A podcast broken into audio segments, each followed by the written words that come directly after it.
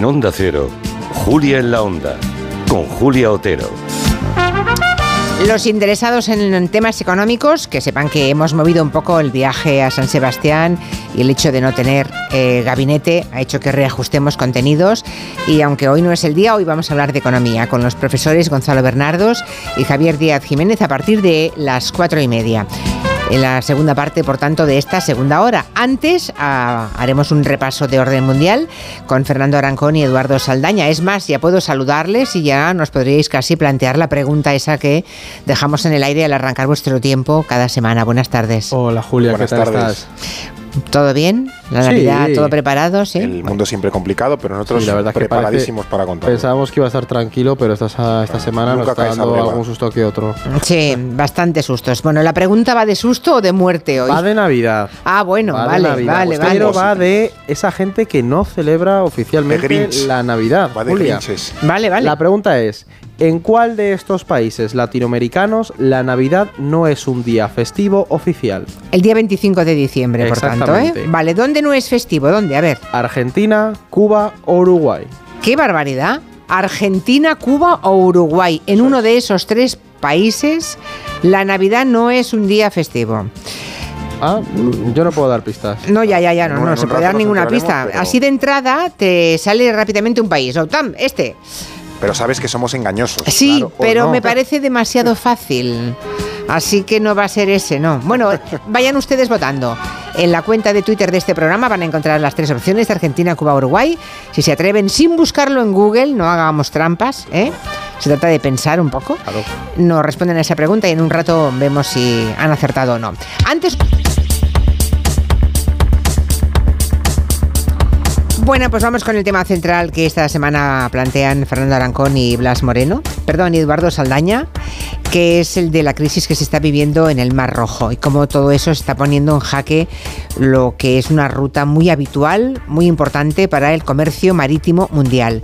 Resulta que los hutíes de Yemen han, han ido aumentando el número de ataques en la zona y hay ya muchas navieras, las más importantes, que han empezado a evitar pasar por esa ruta y eso puede tener consecuencias graves Vamos a explicar brevemente qué es lo que está ocurriendo en esa zona, en el Mar Rojo, y quiénes son los hutíes que están poniendo en jaque todo esto. Sí, porque además, Julia, este, este movimiento, grupo armado yemení, no, no estaba muy embocado estos últimos meses, este último año y medio, exactamente, no es muy conocido, pero de repente están amenazando la, economía internacional, ¿no?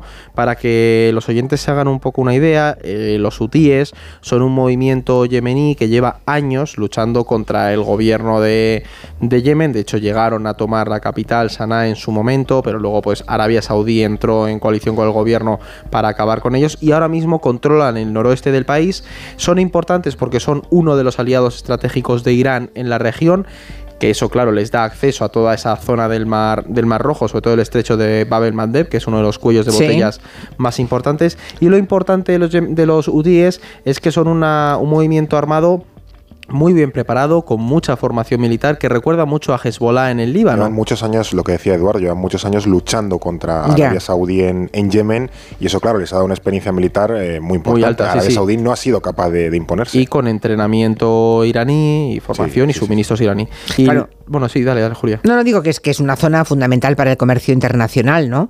Eh, por eso es tan importante lo que está ocurriendo allí. Absolutamente, es lo que comentaba Eduardo. El Mar Rojo tiene dos extremos.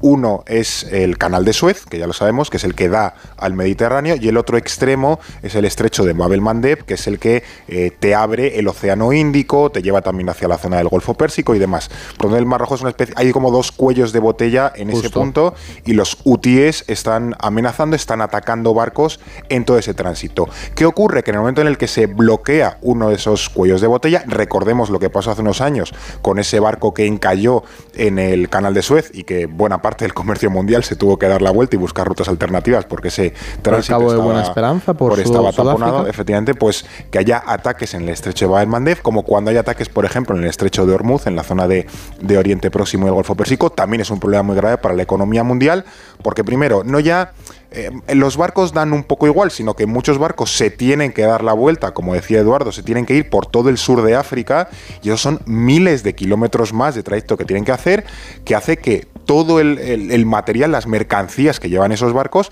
se encarezcan, desde el petróleo a los contenedores, en fin, a un montón de, cosas. Y Julia, por tener unos datos en la cabeza, es que eh, el estrecho de Babel Mandeb, por él pasa el 12% del comercio mundial, 30% del comercio marítimo en contenedores y en torno al 10% del petróleo que va en barco a nivel internacional. Es decir, no estamos hablando de cualquier punto en, el, mapa, ¿sabes? Todo lo que viene de Asia o de, del Golfo Pérsico que viene a Europa pasa por ahí. Bueno, por eso Estados Unidos ha puesto en marcha ya una operación especial, eh, supuestamente para mantener la seguridad en la zona y que pueden seguir pasando los barcos, ¿no? Ah, el tema es si esto puede escalar, ¿qué puede ocurrir? Pues mira, hay varias eh, cosas, sobre todo el riesgo de una internacionalización del conflicto entre Israel y Hamas, porque esto, los ataques de los hutíes eh, se entroncan en esa lucha en, en, defensa del pueblo palestino contra Israel, ¿no? Igual que Irán o Hezbollah, el objetivo es eh, acabar con el Estado de Israel porque no reconocen su existencia, entonces hay un claro riesgo de esa internacionalización.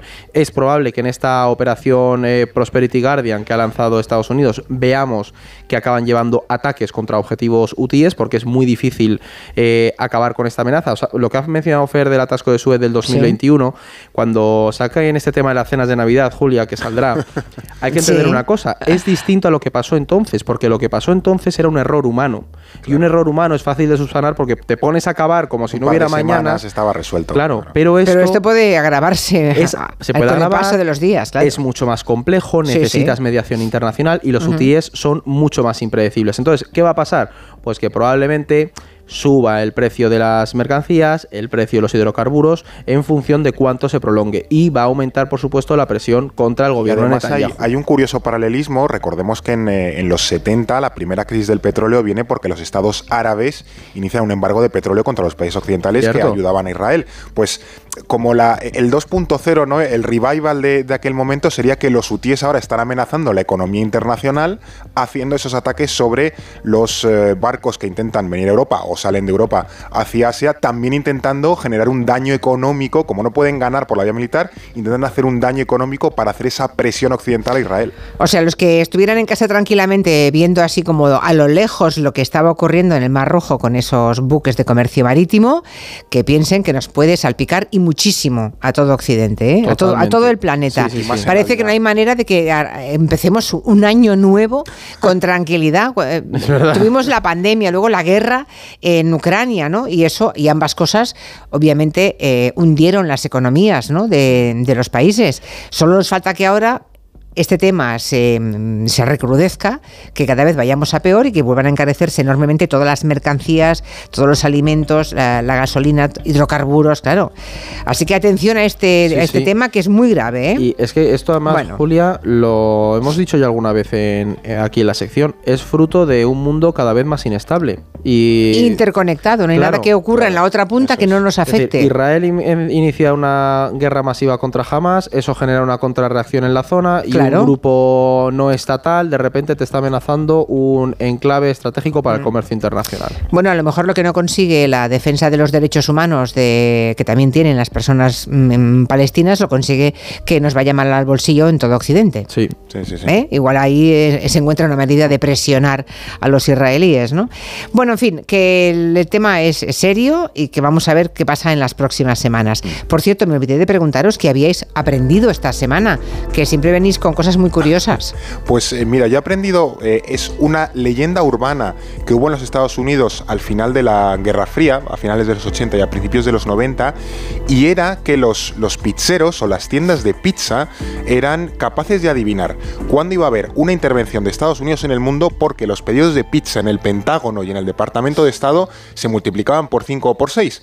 Y cada vez que aumentaban esos pedidos decían, uy, aquí se está cociendo algo y es que si Estados Unidos va a hacer alguna intervención en, como hubo por ejemplo en la isla de Granada, en Panamá, en Cuba. Es una leyenda urbana, ¿no? Es una, hubo varios reportajes en la prensa seria intentando establecer ese paralelismo, nunca llegó a ningún estudio serio, pero siempre estuvo ese rumor de hasta qué punto los funcionarios del Pentágono se inflaban a pizzas por la noche antes de, eh, claro, tenían que trabajar muchísimas horas, ¿no? Entonces pedían Sentido lógico tendría. Claro, claro, era lógico, era verosímil.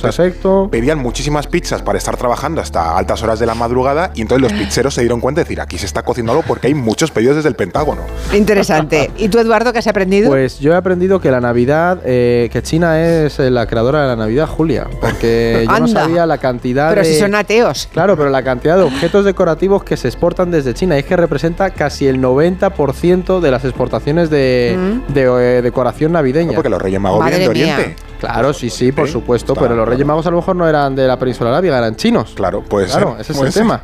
Falta un Curioso, ¿eh? Que no tengan, digamos, una religión oficial, Pero producen todos los objetos navideños. Los chinos, fíjate. El árbol de Vigo, vamos, lo que tiene colgando, casi seguro que de Navidad. De China, perdón. Hay un oyente que me dice que en algún momento de la entrevista, mm, nada que ver con orden mundial, es orden doméstico, ¿eh? español. Es que hemos entrevistado al, ministro Bustinduy. Lo, lo, veníamos escuchando. Sí, bueno, pues en algún momento quizá nos hemos liado con el tema de las semanas, quede claro que lo que propone el ministro, que cree que mm, va a estar en vigor antes de que llegue el próximo verano, es que habrá ocho semanas posibles ¿eh? para padres o madres durante los primeros ocho años. No son ocho semanas cada año de los ocho años, son ocho semanas en total durante los primeros ocho años de vida de ese niño. ¿eh? Bueno, creo que en algún momento quizá eh, lo que dijimos se interpretó de esa forma. No es correcto. Es ocho semanas en total de las cuatro, de las cuales cuatro serían remuneradas por la Seguridad Social. Es lo que esta mañana ha hecho público el, ministro Bustinduy, que hemos estado aquí eh, contando con él. Bueno, dos minutos dadme y hablamos de Donald Trump, que no sé si se presenta o no se presenta, si puede o no puede presentarse a las próximas elecciones presidenciales. Pues aquí seguimos en Orden Mundial con Fernando Arancón y Eduardo Saldaña. Lo de Donald Trump, si me lo podéis contar en un minuto, perfecto, porque nos queda ya poco tiempo. Yo quiero hablar también de Telefónica. A ver, ¿se presenta o no se presenta como candidato a las elecciones de 2024? Porque he oído desde que, bueno, que esto no va a tener ninguna influencia, a que sí, porque en teoría se ha invalidado ¿no? que pueda presentarse como candidato. Eso, os lo explico muy rápido. Lo que ha hecho el Tribunal eh, Supremo del Estado de Colorado es que eh, Donald Trump no puede participar en las elecciones de ese estado, en las primarias de ese estado. No puede presentarse ahí como candidato. ¿Por qué? Porque ha incumplido la decimocuarta enmienda de la Constitución de los Estados Unidos y es que se penaliza a bueno, aquellos presidentes, congresistas y demás que se hayan, eh, hayan establecido una insurrección, un levantamiento contra el, contra el Estado. Entonces se basan en eso. ¿Qué pasa? Que es muy probable que Trump recurra, eso vaya al Tribunal Supremo de Estados Unidos y ahí le den la razón a Trump, ¿no? Entonces, bueno, han, han, hecho como ese intento, pero creo que va a ser más simbólico que otra. Pero es más chicha para, para las elecciones. Para él es de nuevo el juego de la victimización. Hombre, para hacerse el víctima, desde luego le va a venir estupendo. bueno, antes de terminar, vamos a hablar ahora con los profesores de economía de la decisión del gobierno de comprar una, una parte, ¿no? De entrar como accionista en, Telefónica, básicamente básicamente para que la teleoperadora de Arabia Saudí, que ya sabéis que entró en la empresa, pues no tenga capacidad de, mm, bueno, de, hacer cosas que no deseamos, porque es una empresa estratégica la de Telefónica, ¿no? Hablaremos luego con los economistas. Pero me gustaría saber esa estrategia saudí de diversificar por el mundo sus intereses económicos. Aquí compran un tipo de producto, aquí otro, ¿no? Pero ellos van, son como larguísimos tentáculos que se van haciendo con lugares importantes estratégicamente y económicamente del mundo occidental. Totalmente, Julia. Esto es el de poderoso caballero, ese, yo iba a decir don petróleo, ah, pero sí, básicamente una cosa te lleva a la otra. El gran problema que, del que se dieron cuenta los saudíes hace ya unos años es de que el petróleo es finito y tiene una dependencia tremenda, igual que otros estados del Golfo Pérsico, y empezar una estrategia de diversificación económica. Ahí tenemos programas como NEOM, que es este, este proyecto de una super ciudad para ser un hub tecnológico económico, y otros están entre ellos precisamente la compra de empresas eh, multinacionales o estratégicas de otros estados para ganar primero influencia a nivel internacional y luego diversificar el ingreso de, del país. Otros procesos, la inversión, por ejemplo, en deporte, que mucha gente que nos está escuchando, pues Cristiano Ronaldo es el que está en, Arabia Saudí o está en, Arabia Saudí, efectivamente. Sí, sí. Es decir, ese fichaje no es casual. Y John Ram, tú dirás. También es verdad que se Madre mía. De liga de golf. Claro, pues, se, me ha olvidado hasta la cifra de los millones porque era mareante. Pues todo eso, Julia, se entronca en estrategias de diversificación económica saudí, igual que compras de fondos de inversión y entre y al final el invertir en, en, empresas estratégicas te da, como he mencionado, una, un doble poder económico y luego a nivel pero, esto no es solo de Arabia Saudí. Pensemos que desde el año, desde la crisis de Lehman Brothers, desde el año 2010 más o menos, hay una nueva tendencia mundial que es la que podemos llamar de capitalismo de Estado. Y es que el Estado tenga una presencia mucho más activa, mucho más participativa en la economía. Esto pasa sobre todo en muchos países de Oriente Próximo y también asiáticos, no tanto en los países occidentales que desde la pandemia es cuando nos hemos empezado a dar cuenta, llegamos un poco tarde a esta tendencia, y más todavía España, que recordemos que es uno de los eh, países de la OCDE y la Unión Europea que menos participación tiene el Estado y las empresas públicas en la economía nacional, sea en el empleo o sea en el Producto Interior Bruto. Pero de nuevo... Es que aquí nos lo privatizamos todo, es que lo vendimos todo. El problema es que nadie más lo ha hecho. la tendencia Eh. internacional. Muchos países tipo Arabia Saudí, Emiratos Árabes, Kuwait, Qatar, Bahrein, Corea del Sur, Vietnam, eh, Singapur están estableciendo empresas nacionales, empresas públicas que se dedican a ir estableciendo y diversificando negocios por el mundo para precisamente tener eso, una cartera eh, mucho más variada, sobre todo de ahora en un mundo que vamos hacia más incertidumbre, pues precisamente tener los huevos repartidos en muchas cestas. Claro. Bueno, pues seguiremos con el tema ahora con los profesores de economía. Ahora ya para acabar vamos a ver la respuesta a la pregunta si ha sido la acertada por parte de los oyentes. Recordemos que lo que han planteado era cuál de estos tres países latinoamericanos eh, no celebra como jornada festiva la Navidad.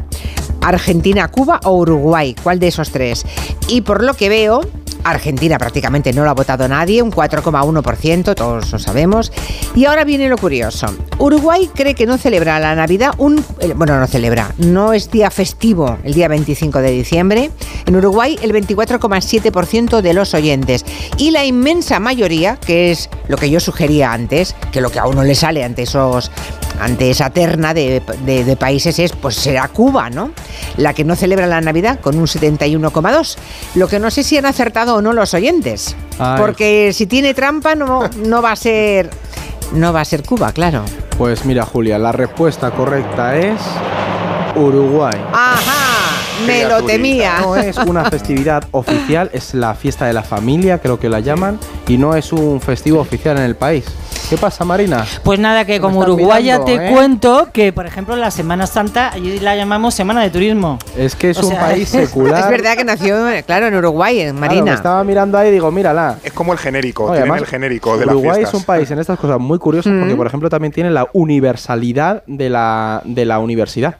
Y puedes acceder a todas las carreras sin nota de corte y hay y algo uh -huh. se va apurrando. Es muy curioso. Somos este muy laicos y, y, muy, Ahora, y muy bien. Mucho amor lo que son los prejuicios, ¿eh? la gente habrá sí. dicho Cuba, régimen comunista, claro. por tanto es ahí donde la Navidad no ah, es día amigos, festivo. No, no, no. Es, es por eso, por eso. El único país de la, toda América. Y la religión. El único. y la religión sí, es verdad que tiene mucha presencia en Cuba. ¿eh? Que además ha sido algo con lo que el régimen castrista tuvo que lidiar en su momento y se adaptó bien. Pues nada, que el 71 y pico por ciento se ha equivocado. ¿eh? Picamos, Todavía pero no. Conocen, lo cual ¿eh? no, no, no, no, lo cual demuestra que los prejuicios, eh, o sea, que son juicios previos, como el nombre indica, normalmente son equivocados y nos pueden llevar a conclusiones muy equivocadas. Bueno, muchísimas gracias a los dos. Hasta la semana Adiós. que viene. Feliz Navidad a todo el equipo de Orden Mundial. Igualmente. Muchas gracias. Adiós.